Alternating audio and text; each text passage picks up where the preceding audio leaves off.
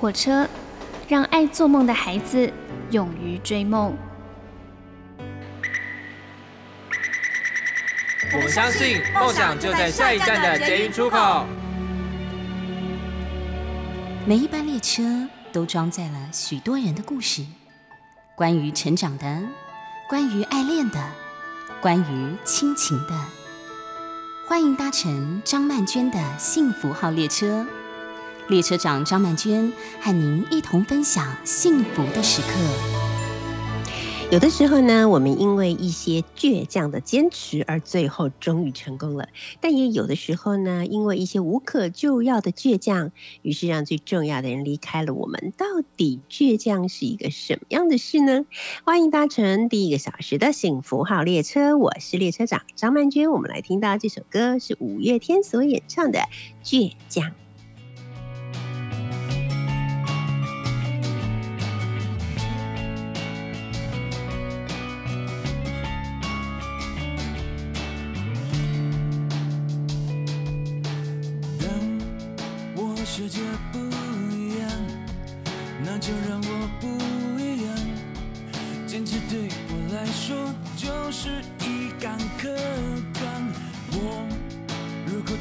几多心，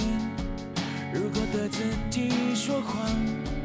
即使别人原谅，我也不能原谅。最美的愿望，一定最疯狂。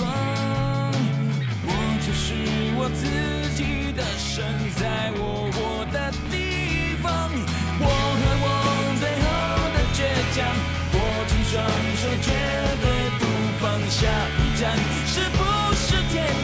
算失望。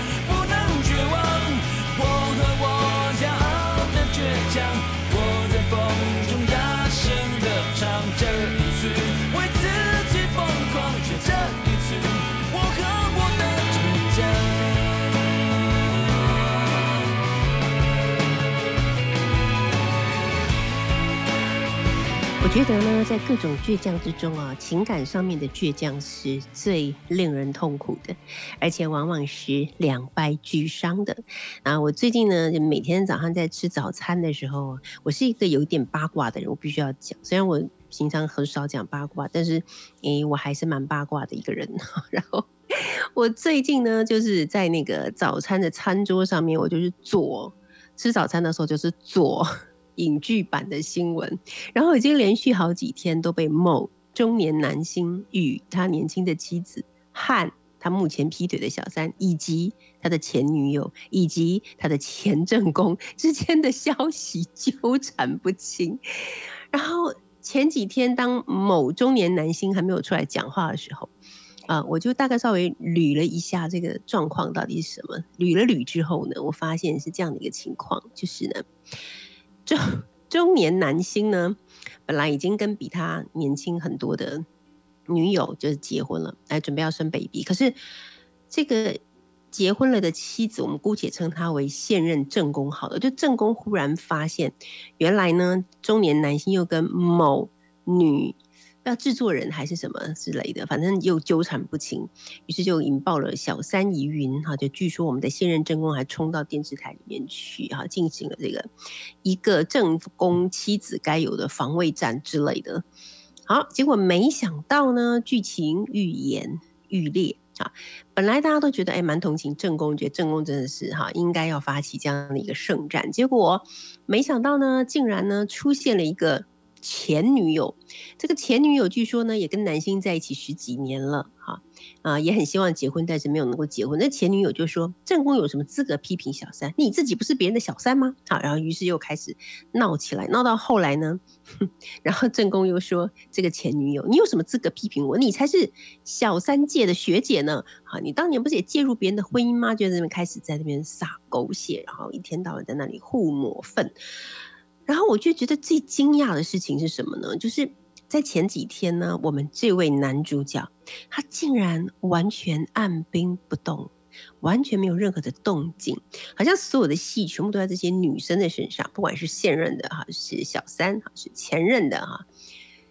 好，到了这两天，他终于出现。他出现的时候，他就说：“都这么大年纪，还闹成这个样子，不会觉得很难看吗？”哇哦，看起来真的非常有精神上的洁癖以及道德感呢。但你仔细想一想，到底是谁在闹？是这些女人在闹吗？好像不是吧？不是你这个男的在闹吗？如果你已经有了一个正宫，而且都准备要当爸爸了，你不是应该要稍微收敛一下？你为什么又要去惹一个新的小三出来，然后惹火了你现在的正宫？现任正宫被惹疯了以后，然后又咬出了前任女友，然后前任女友出来咬正宫，然后又现在正宫又去咬前任女友，然后又又把人家最早的前妻又咬出来，咬成一团。可是这个最初的所有的事情，最初的源头，不是因为这位中年男星吗？如果讲一句比较怂一点的话，就是如果你稍微安分一点，这一切不是都不会发生了吗？啊，你说啊，都这么这么大年纪了，还闹成这个样子，觉得难不难看？哎，真的真的，你觉得难不难看？啊，我并不是说哦专门针对这个男男中年男星，而是我觉得，其实常常我们在社会新闻或者是在一些。来，八卦的事件里面看到都是这样子，每次只要发生了这种所谓的桃色纠纷吧，一定都是一群女人呐，呃，扯头发的扯头发啦，扔高跟鞋的扔高跟鞋啦，甩巴掌的甩巴掌了，然后男人都是一副那种。你们到底在干嘛？你们可以不要这样闹了吗？的那种表情跟语气，还有态度，我每次看到的时候，我都觉得超傻眼的。等一下，不是一切都是你惹出来的吗？这是我想到上个礼拜的时候，跟徐浩怡、浩宇老师在聊，呃，一一部韩剧，这部韩剧现在超夯的，叫做《婚词离曲》，哈，是离婚作词，呃，结婚作词，离婚作曲这样子。它里面也就是讲了三对夫妻，然后三个男男人，三个正宫以及三个小三。当然，除了小三之外，可能还会有小四、小五之类的。大家就是啊，一团混乱。那这些男人永远都是摆出一副那种“其实我才是受害者啊”的那种表情。你们真的闹得很过分、很离谱哦，这样子啊。所以我常常觉得，真的是，嗯。一直到现在，我还是看到很多女性，好像每次一遇到这种事情就会大脸哑公。但是我常常都在想说，可能我年纪真的已经有够大了吧？以前年轻的时候也会觉得，哇，恋爱真的好重要，或者是觉得婚姻当然是一个必须要有的选项。可是现在慢慢越来越发现，原来我对婚姻并没有什么兴趣。而且当我懂得好好的爱自己之后，我就也真的觉得恋爱也不是那么绝对完全必要的东西。当你学会怎么好好爱自己，那么哪怕你是在爱情的关系之中，也不会让自己弄到遍体鳞伤。很多时候，遍体鳞伤的原因是因为你所欲非人，你自己都知道所欲非人，但是你为什么要一直跟这个非人在一起呢？主要的原因就是你不甘心，或者是觉得我已经付出了那么多年的青春岁月，我怎么可以就这样铩羽而铩铩羽而归，或者拱手让人？为什么我要这样？我一定要争到最后？但是我们忘记了一件很重要的事情，就是这个人他是非人，对吧？他以前是非人，他现在是非人，他以后还是非人。不管你花了多少的力气、多少的时间、多少的情感去感化他，都是没有用的。一块石头是捂不热的，对吧？所以很多时候我都觉得，女生为什么要这样啊？很多时候都是在感情或者是在婚姻关系里面，就是明明知道到这一切已经变了，但还是忍不住的想要去放手一搏，甚至于一搏不止一搏，两搏三搏。啊我就是跟你耗个十年，我看看到底怎么样。我就是不要离婚，我就看看你的小三能不能等十年。类似这种，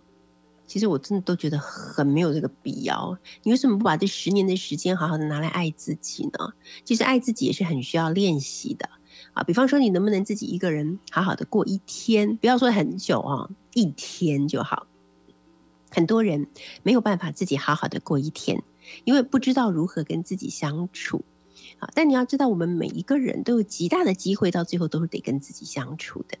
好，或者说不用那么不用到最后，不用那么久啊，搞不好就是在中年的时候，你就进入。你就算有婚姻，你有可能进入一个空巢期。好，你有可能虽然是呃有婚姻或者是有伴侣，但是有可能到后来对方可能先走了。好，那你还是得要自己一个人。我们为什么不从年轻的时候就开始有这样的觉悟？好好爱，把注意力放在自己的身上。当别人做了一些伤害我们的事情，让我们感到痛苦的时候，我们就应该问自己：我确定还要跟这个人继续纠缠下去吗？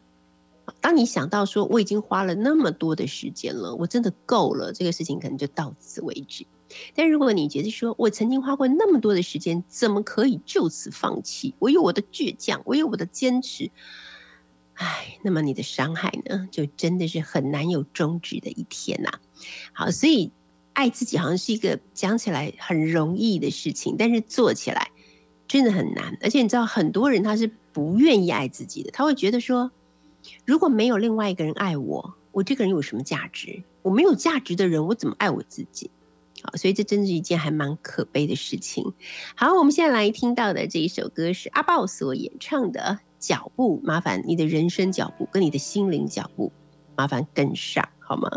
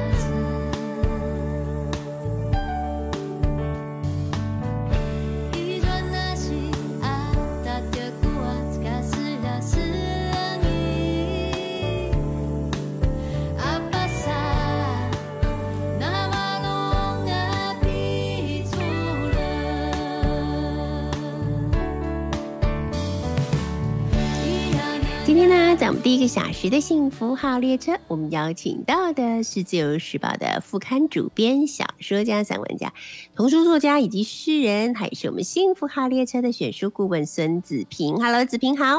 曼娟老师好，各位听众朋友大家好。哦，这是我们第几个月没有办法面对面做节目？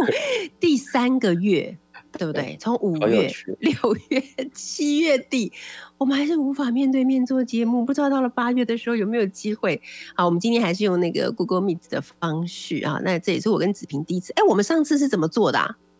连线是不是？上次是扣二。哦，是扣二。OK，我们各种方式都做过了，很厉害。好，今天子平要来为我们介绍的是什么样子的主题呢？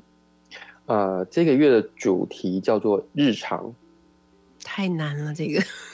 回到日常太难了。对，大家都很想要回到日常，对不对？对呀。就是我们会回到一个怎么样的日常呢？嗯，那我觉得这三本书好像是可以提供一个回答。OK，好，那我们现在就开始来聊聊这三本书吧。好，那第一本要介绍的书呢，书名叫做《十月终结站》，他是一个美国的作家，得过普利兹奖的作家，叫做劳伦斯莱特。那翻译者也是国内的一个啊生物学者，叫做王道环，出版社是新经典文化。是，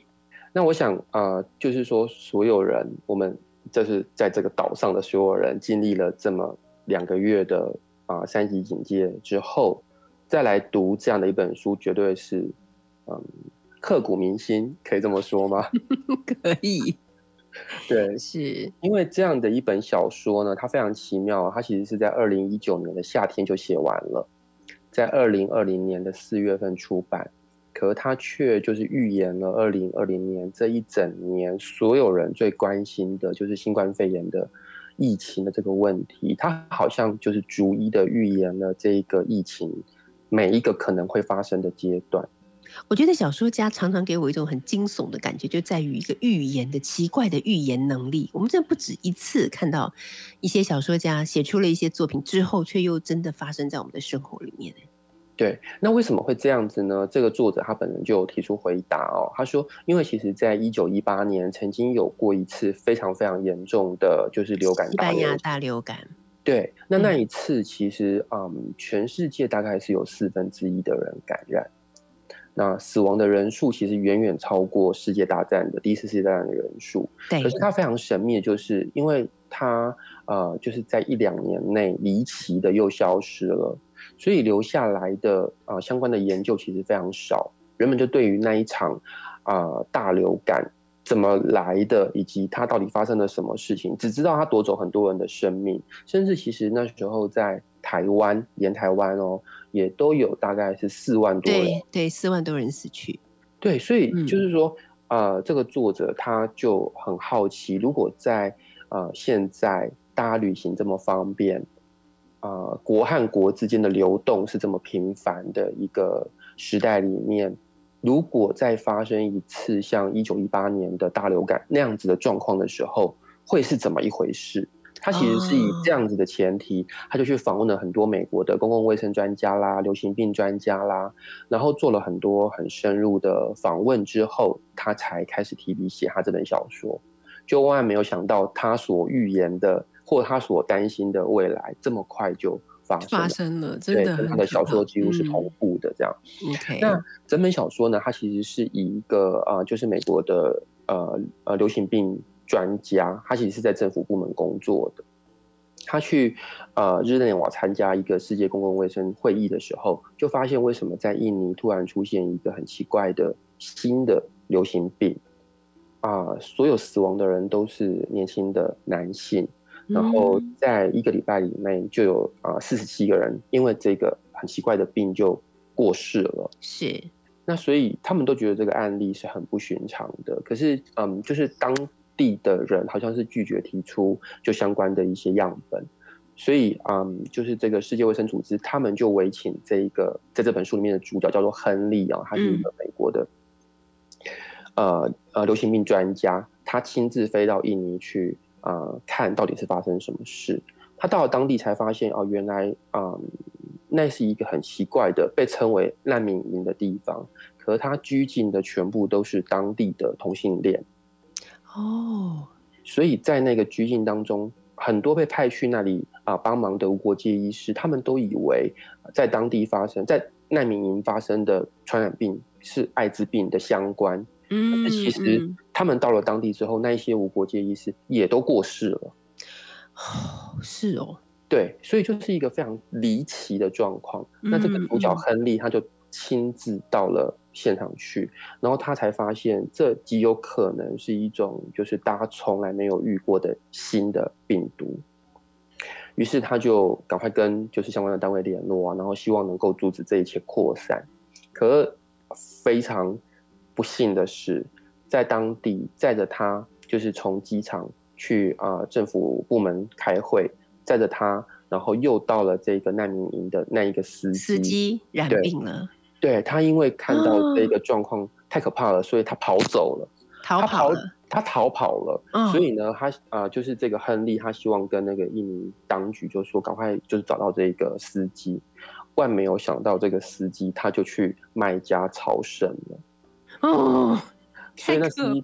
对，那是一个非常疯狂的状况啊，就是他去了一个三百万人会群群聚的一个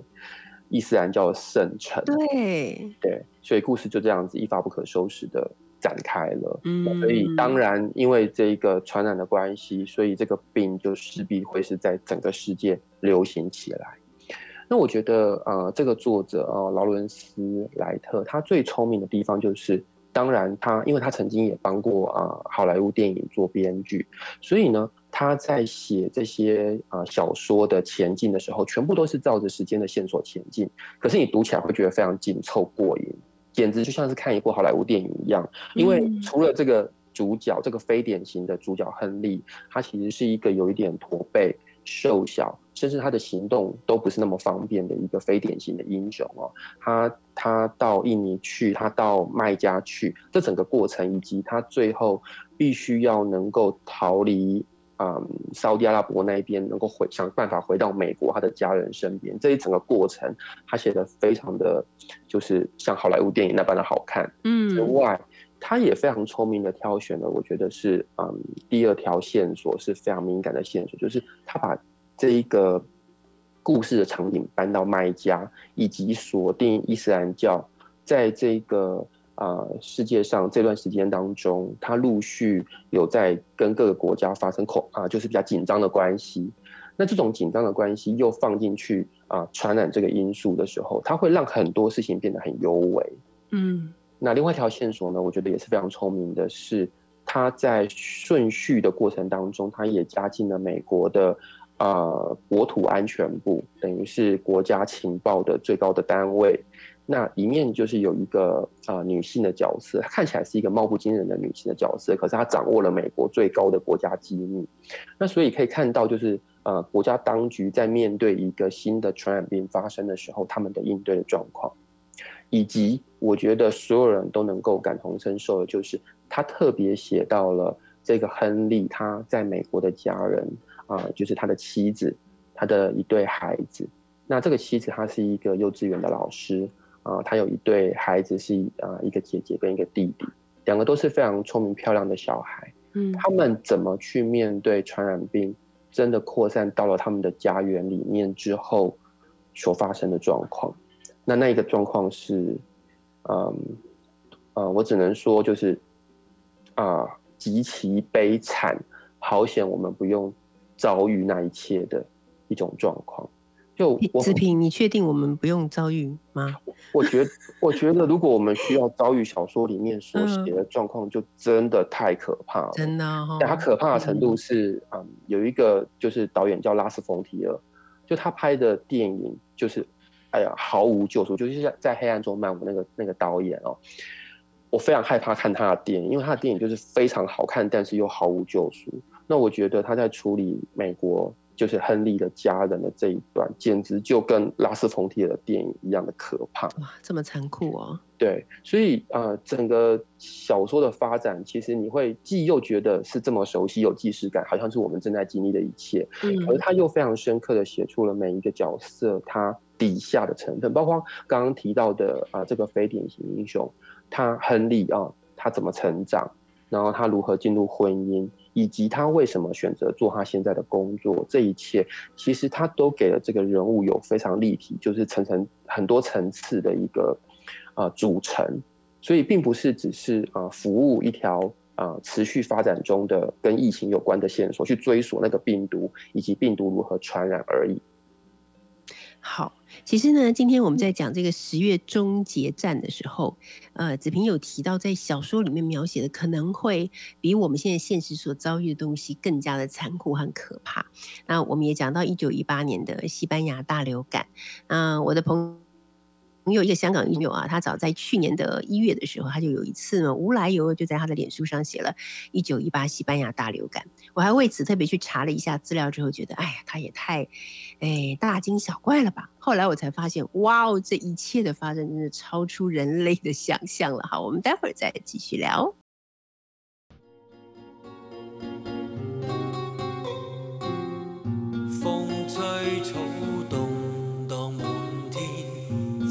声凄厉伴鶴里，心即使浪漫似烟，风沙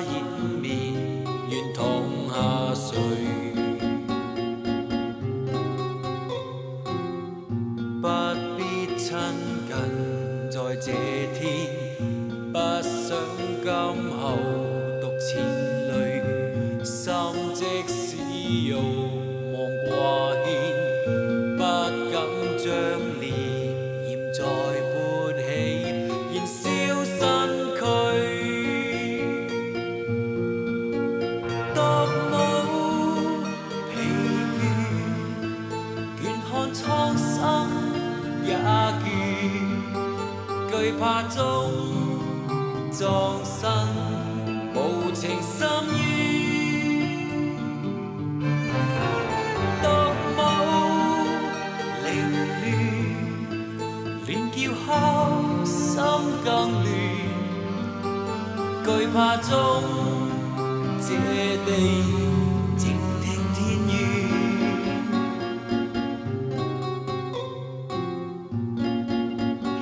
搭乘的是第一个小时的幸福号列车，我是列车长张曼娟。今天我们邀请到的是幸福号列车的选书顾问，也是自由时报的副刊主编孙子平。那子平呢，跟我们聊到的这个主题叫做日常，而第一本跟我们分享的书是由新经典文化所出版的，这是一个好像寓言小说一样的长篇小说，叫做《十月》。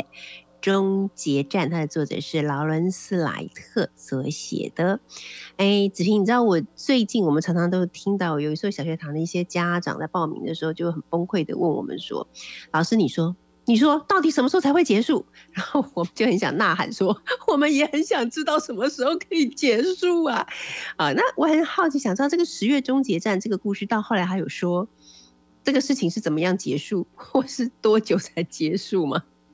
呃，为什么书名会叫做《十月终结战》？其实是因为啊，一九一八年大啊流感大流行的时候，那时候就是它呃，它其实是在春天开始，但他后来就是在十月份的时候有一波很很大的传染，所以他们就认为那个这个在书里面《十月终结战》这个书里的奇怪病毒，如果它会有再一波大的传染，可能也是在十月。那呃，其实，在书里面呢，它并没有一个很确切的，就是说这个病毒会结束了或什么，但是它确实去进行了一个一个动作，就是说他去寻找病毒的呃来源，想要知道这个病毒是怎么来的。所以在里面有一个很大的线索，因为其实这一个呃非典型主角亨利啊，他在他所服务的工作之前，他本来是在另外一个单位。他是一个有一点神秘的，类似像是生物实验研究的单位，他们要去制造出所有的生物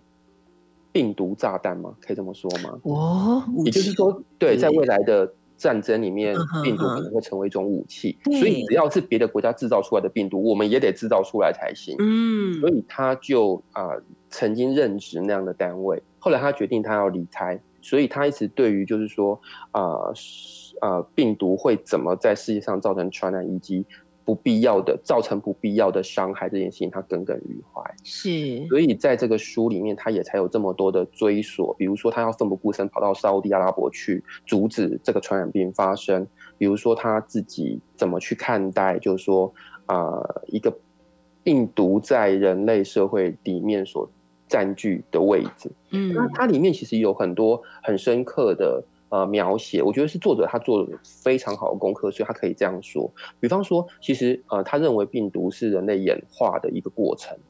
所以在我们的基因里面，其实我们保存，他好像是说有百分之八吧，我们保存了曾经的病毒进到我们身体里面遗留下来的东西，嗯，它会改变就是我们的思考、我们的记忆的模式。其实我们是与病毒共存的，嗯。又比方说，他提到啊，在不管是多么精密的单位，然后病毒都是有可能被就是逃脱出去的，嗯哼，泄露出去的，嗯，包括像就是里面呃，之前就是也有人就说要去复制一九一八年的病毒，他们就想办法找到了一个一个藏在冰底的肺部，然后想要就是从那个肺部感染者的那个肺去重置出来，然后就有人说这样不是很很危险吗？就说那万一这个病毒再度大流行怎么办？对。对，所以在《十月终结战》这个书里面，其实他也是有一点点隐隐然的想要告诉我们，一切都是人类咎由自取。就我们有我们做了很多的作为，可是这些作为它引发了，就是你在生活当中，现在大家谈病毒色变，但事实上一切的作为都是由人类自己自己做出来的。对，没错，没错。而且我也慢慢觉得，也许以后，比方说，哦，好像这个病毒，如果它有一天真的好像慢慢似乎要没有了，但你真的敢把口罩拿下来吗？你真的敢跟人靠得很近吗？我觉得其实我们的所谓日常都已经被改变了，以后我们所以为的不日常，搞不好就变成了我们的日常。所以这个是心理上面要有很大的准备。于是到了这个时候，我就更加想要回到古代。我在想说，古代人，比方唐朝人，应该是不用戴口罩的吧？应该是不用保持社交距离的吧？好，于是我们就要来进入第二本由时报出版社所出版，这应该是一个大陆人哈，大陆学者施永涛所写的，叫做《走进》。唐人的日常，对，呃，这个书很有意思哦，因为其实施永涛他并不是真的专门研究唐史的学者，嗯，他其实好像曾经当过记者，而现在他是一个唐史研究者，所以我觉得，呃，他所写的这一个走进唐人日常，他其实就带我们就是穿越到唐朝去嘛，想说现在这个日常如果没有那么愉快的时候，我们去看一下唐朝人怎么过生活，好像蛮有意思的。那因为他是一个唐史研究者，所以他啊、呃就从很多历史的典籍，还有包括《全唐诗》啊这一些，他能够找到的资料里面去，他就嗯呃所谓走进唐人的日常这件事情，其实就对我来说，我觉得他好像就盖了一个名字为唐朝的百货公司。啊，然后这个百货公司有很多楼层，比如有一层是卖生鲜的啦，就会告诉你说唐朝啊、呃十大大家最受欢迎的水果可能是什么，唐朝人会买 吃的米啊、稻啊、粟啊嗯可能是什么。对那也有比如说啊专门卖衣服的啊，对，女性服饰跟男性服饰，对，那、嗯呃，像比如说这个卖衣服的楼层里面，他还要特别提一下，就是呃唐朝的侍女的妆容。对他他他特别提了两种妆容，我觉得非常有趣。嗯一种是嗯、呃就是整个脸不化妆，但是嘴唇上面用乌膏去涂，嗯，这应该是黑色的，唇妆。一种末世妆。之前白白居易就有写过，他说他被吓到，迎面而来，看到这样，而且还那个眉毛还把它画到这样，有点往下垂。，对八字眉的样子，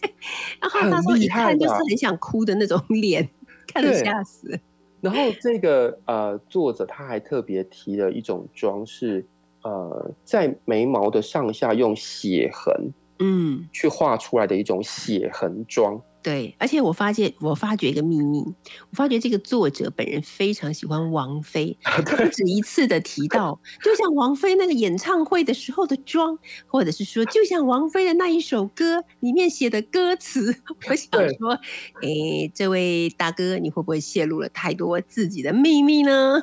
所以读起来其实是非常有亲切感的。很有现代感，对，然后呢，还有包括就是啊、呃唐朝人怎么办离婚嗯这件事情，他也非常清楚的写出来。因为呃，事实上在一九零零年的时候，敦煌出土了很多的文物嘛，那他们就保存了很多民间的资料，就是跟一般只有官方资料会被保存下来状况不太一样。呃，比如说它里面就特别举了一个叫做放妻书，啊，那放妻就是不是休妻，它是嗯两个人就是说好我们就离婚嘛帮，你耍这样，对对对，而且也确实付了赡养费，哎，而且错哎，对，在放弃书里面就是还会祝福对方，就是可以找到一个好的伴侣。真好，你知道我一直都很想要回到唐朝的原因，在我读了这本书之后，就有了更清楚的理解。比方说，他们也大量的使用了很多的外国人在朝廷当官，哦，这也是一件令人非常感动的事情，对不对？对啊，是很难想象的，对吧？嗯，那另外还有就是，呃，现在的人结婚啊，不是有时候会说那个新郎是新郎官吗？嗯，对，那其实有很多现在使用的啊、我们所用的字眼，其实都跟唐朝是有关系的。比如说新郎官这个官的由来，就是在于唐朝人结婚的时候，他可以去借一个呃九品的官服来穿。新郎只是借官服哈对，但他就可以当一天的官，所以他就是叫新郎官。啊，然后这还有呢典故都在这里哈。对，那还有就是，呃，现代人去迎娶的时候，不是也会有那一种，就是不能够很轻易的把新娘给迎娶出来嘛，要经过很多关卡跟考验。对，嗯，唐朝就有这样子的习俗了。可因为唐朝人很风雅嘛，他们就算是遇到强盗，你跟他说我是诗人，他就会说，那你写一首诗送我吧，我不抢你了这样子。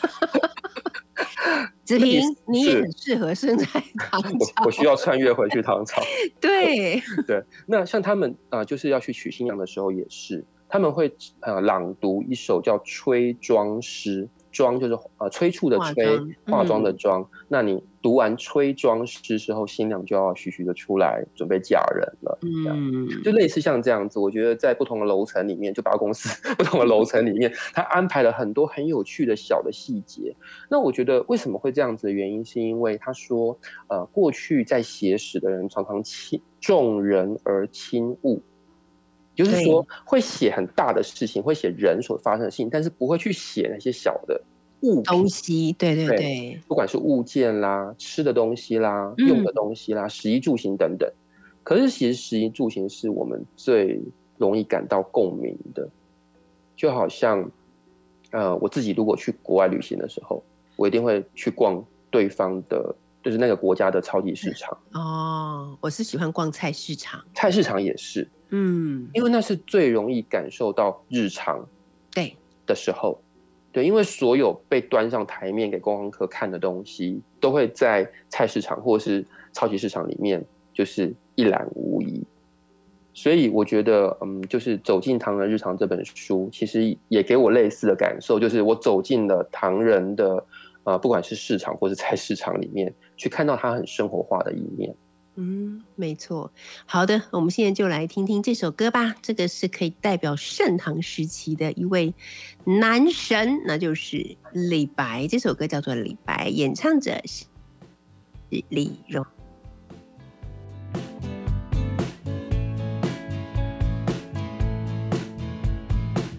大部分人要我学习去看世俗的眼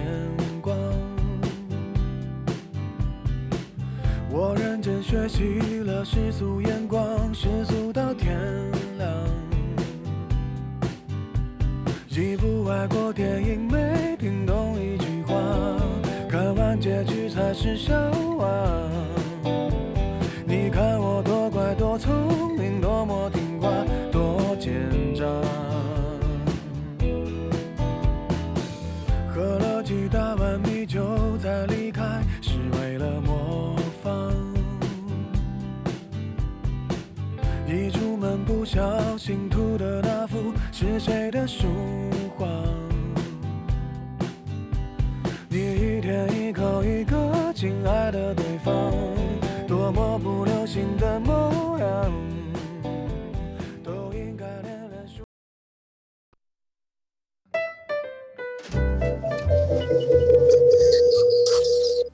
成的是第一个小时的幸福号列车，我是列车长张曼娟。今天呢，我们邀请到的是《自由时报》副刊主编，也是我们幸福号列车的选书顾问孙子平，来跟我们聊一聊这个主题，叫做日常。我们刚才已经谈到了《十月终结战》这部小说，那接下来我们聊的是时报所出。出版的《走藏人的日常》，那刚才哎子平有讲说，老师你要不要讲一讲？我说我没办法讲，为什么？因为我一讲可能就讲很久，讲完这个小时还不够，因为真的就整个漫长的中国历史里面，可能对我来讲最亲切，或者我自己最喜欢、比较熟悉的，应该就是唐朝。好，所以真的是有太多事情要讲，所以还是不要讲好了。来，子平做个结吧。我觉得这个书哦，呃，它很很很很棒又很美的地方，就是它最后他写那么多物品，对不对？他最后写的一件物品是长安城。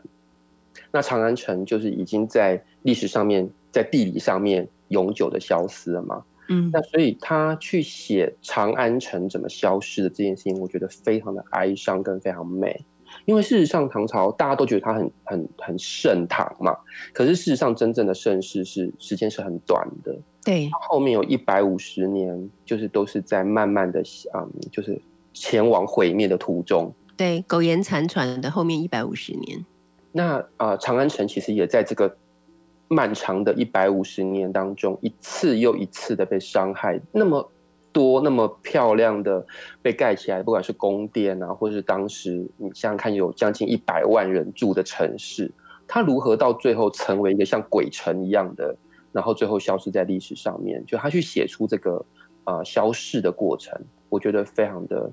就是惊悚跟动人。那他他也在书里面最后就是用了一个呃，就是中国的小说家是一个很棒的小说家，叫做王小波，他写过的一句话，他说一个人呃只拥有此生此世是不够的，他还应该拥有诗意的世界。对我来说，这个世界在长安城里。嗯，然后作者就下了一个结论是：世间已无长安。唉，真的很感伤哎，这是不是告诉我们，所有我们以为习以为常的日常，有一天都是会消失的呢？我觉得好像其实是这样哎、这也跟嗯我们下一本要介绍的书有一点关系，就是对，呃，我们其实就是活在这样一个很大的变动的时代里面。嗯所有以前你觉得你可以这么轻易做到的事情，跟人的接触，跟你的亲朋好友吃饭、见面，那么看起来寻常的事情，现在其实都是遥不可及，对吗？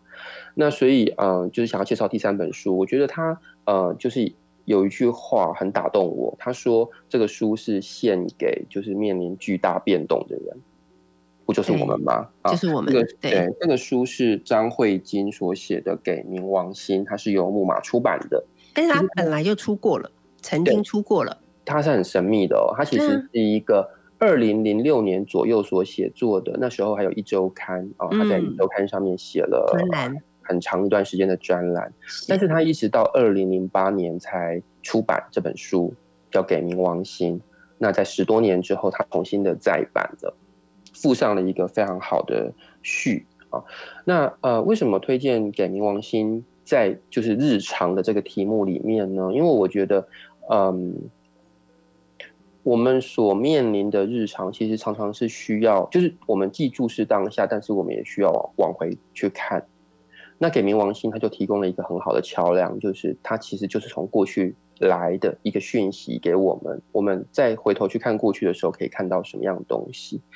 那张慧晶她自己啊、呃，当然写过很多就是很被喜爱的散文，可我觉得他在啊、呃《给冥王星》这里面，就是这个书里面所有的篇目是他自己挑出来，他自己排好，他要这样的顺序啊、呈现为一个啊、一本书，嗯。就是在比如说他二零零六年写作这些东西之前，其实他也经历了他个人生命当中很大的变动。比方说，他的父亲在呃美国的高空飞机上面就突然像睡着一样的过世了。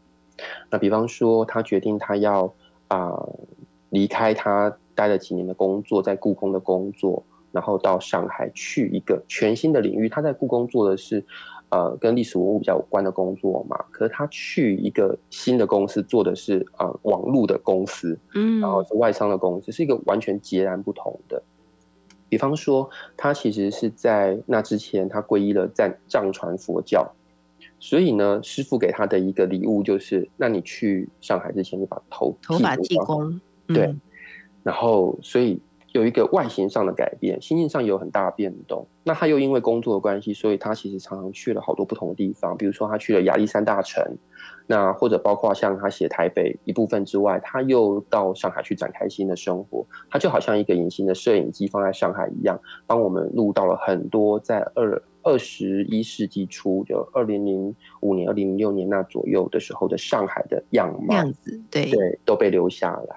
那现在呃，这个时候再回头去看他那时候所写的这一些呃文字的记录，当然有一些是呃生活上的记录，就所谓真正的日常，比如说他过怎么样的生活，他跟怎么样子的人有人际上的互动，然后他在怎么样生活做按摩之类的，哎，对对对 很 低调的东西。对，那这种很 detail 的东西里面，我觉得也是很棒的，因为这种很 detail 的东西就会在一千三百年以后，像我们走进唐人的日常一样，嗯我，们会需要那一些物的安排，嗯，甚至那些物的细节，会让我们感受到就是生活的温度。所以，呃，我觉得他愿意写下那些细节是很棒的。可是张慧晶的散文魅力，常常常又是在他所写的这一些啊、呃、生活小事之外，他能够啊、呃、就是穿越古今，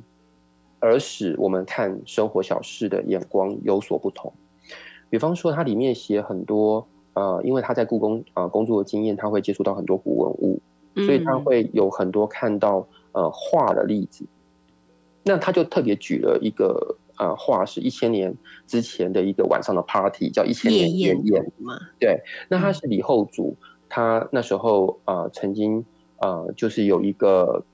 呃其实应该是那边很资深的一个大臣，嗯，那他在这个大臣，因为大臣其实是不想要问世哦，所以大臣每天都过着很很好的 party 的生活。那李后主呢，不知道是有点嫉妒他的就是 party 的生活，还是是有点想要提醒他，就是说，呃，其实你不应该再过这么奢靡的生活了。他就派了一个很会画图的画家，他就去呃参加他夜晚的 party，把他夜晚的这个生活用呃就是巨幅的连作给留下来。一个连环图的概念。对，叫做《韩熙载夜宴图》。可是有没有可能，其实李后主跟我一样，是有一点八卦，很想要知道到底在这个 party 里面会有些什么人，会有些什么事，会有什么好玩的？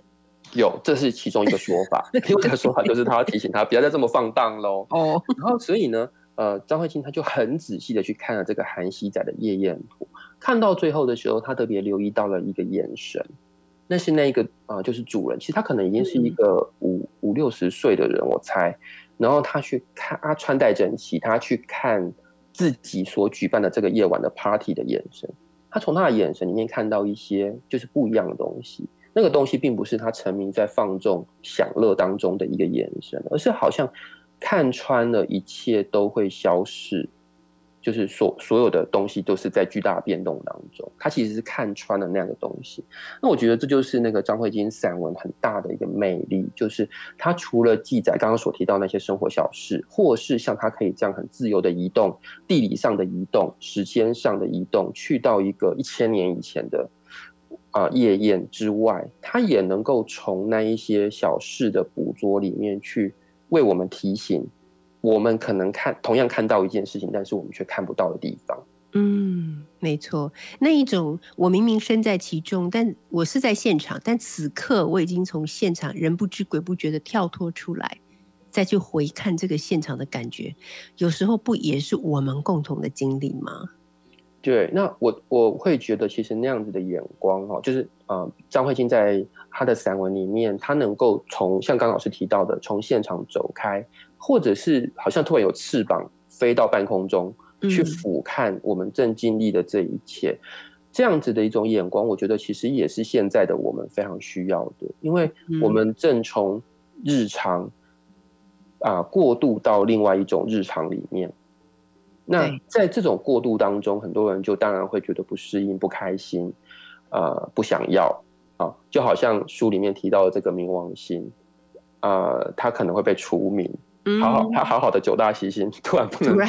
九大行星了，很哀伤。可是冥王星它呃，就是说它被除名的原因，有可能是因为有人说它不完全就是照着。运太阳绕着太阳运转，也有人说以它这种体积，就是其他大概有好多行星都可以当九大行星，嗯，等等的。那也有人说它在绕着太阳运转的过程当中，它不能够排除其他的星体，嗯哼。那我觉得这些东西都充满隐喻，其实就跟我们现在生活很像。我们正在一个看起来像是如常的轨道当中。可是我们又有不能排除的东西，对，而我们其实又是必须要有一个类似像核心的东西是太阳嘛，它是存在的，我们需是需要那样的一个重心去绕着它运转的。所以在新的运转形成之前，在新的日常形成之前，我们很需要像张慧晶这样子看待日常的眼光，它可以提醒我们日常里面我们目眼睛盲掉的那个部分。为我们接续目盲的那个部分。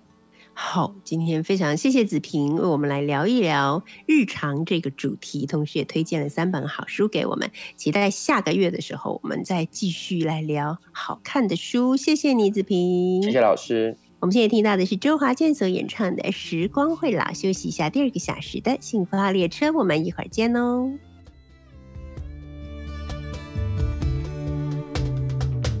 你看，一九八零，曼妙的韵律。